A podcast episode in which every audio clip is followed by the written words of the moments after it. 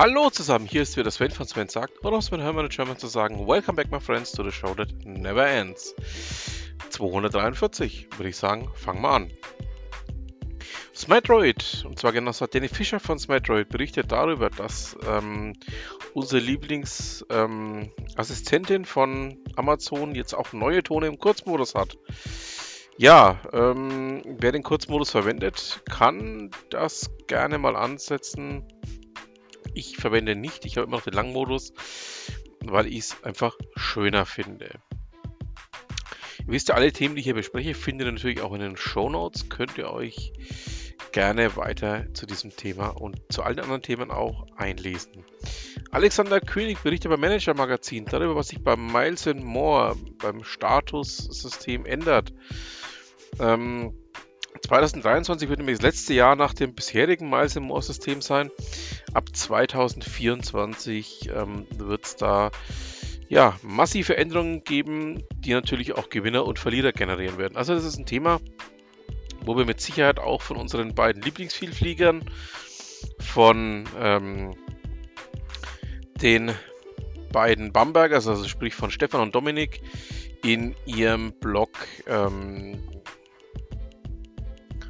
Your Travel TV mit Sicherheit noch das ein oder andere dazu in Erfahrung bringen werden. Ähm, ja, darauf freue ich mich dann auch schon, was die beiden uns da zu erzählen haben. Also wird auf jeden Fall spannend, bleibt spannend und ähm, ja, dann freue ich mich auch schon auf die Dinge, die da kommen werden. Kommen wir nun zu einem ganz anderen Thema.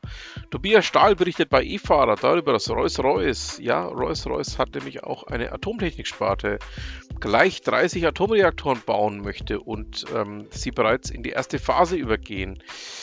Das Ganze soll ähm, kleine modulare Atomreaktoren betreffen, und zwar die genannten, sogenannten SMRs.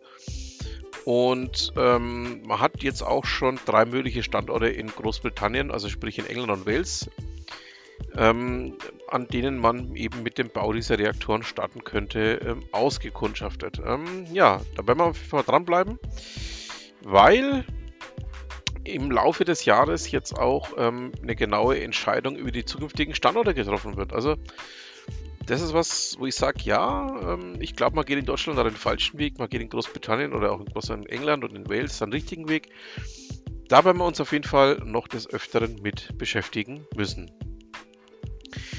Ich glaube, ich hatte es ähm, schon mal irgendwann im Rahmen von Ute Mündleins ähm, Blog gelesen oder auch sogar schon vorgestellt in einem meiner Podcast-Ausgaben, die im ich im Rahmen meines Fanprojektes mache. Es geht um Hedy Lamar.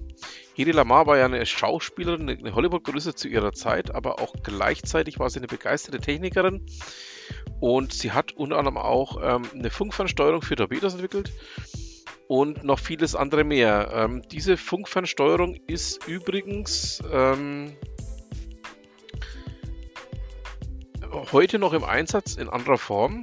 Und zwar ähm, geht das Ganze in Richtung von Bluetooth. Also das ist so ein Vorläufer, eine Vorläuferidee von Bluetooth. Also hätte man auch wieder nicht so genau gedacht. Aber ähm, ja, da freue ich mich doch, wenn ihr euch da so ein bisschen mit reinlesen könnt.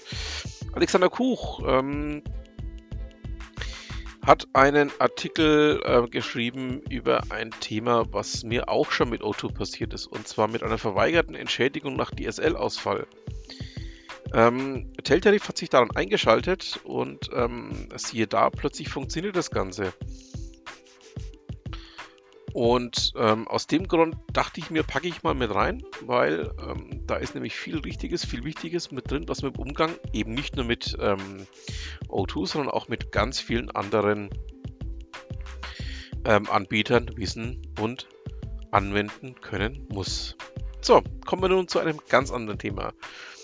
Im Festnetz-Internet nimmt der Datenverbrauch immer weiter zu. Die deutschen Provider haben ähm, jetzt mal ihre Messungen veröffentlicht. So war es nämlich so, dass im deutschen Netz 35 Milliarden Gigabyte ähm, übertragen worden ist und das sind ja so über den Daumen 6% mehr als 2021. So teilt es eben auch die Vodafone mit und ähm, die anderen Anbieter halten da auch ganz locker mit. Also da werden wir noch deutlich höhere Datenraten bekommen, jetzt auch wenn 5G komplett ausgerollt wird.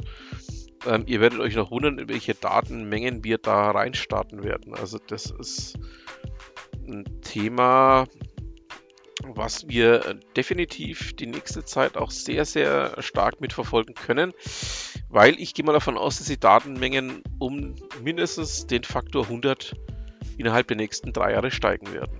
So, kommen wir nun zu heise.de und Jo Barger. Der hat nämlich geschrieben, dass ähm, der KI, ChatGPT, ähm, zwar aufmerksam ist, aber ähm, ja, laut seiner Aussage nicht ganz ohne Diskriminierung funktioniert. Ist halt immer ein Thema, was bringe ich dem Ding bei, was kann es, was kann es nicht und ähm,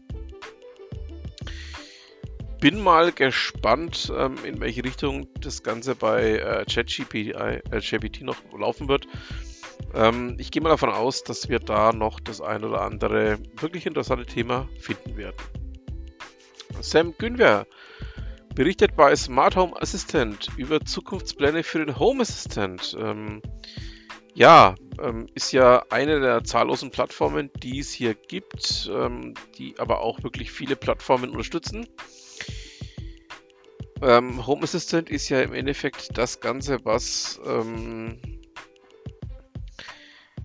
auf der Open Source Plattform entwickelt ist und ähm, sich als Konkurrent zu den bestehenden großen Anbietern wie äh, meine Lieblingssprachassistentin von Amazon oder auch dem, was Google da anbietet, ähm, ja, darstellt. Ähm, sind wir mal gespannt. Ähm, ich gehe mal davon aus, wenn es bei den anderen beiden Großen so weitergeht, werden wir wahrscheinlich alle irgendwann einmal bei Home Assistant landen. Also schauen wir mal.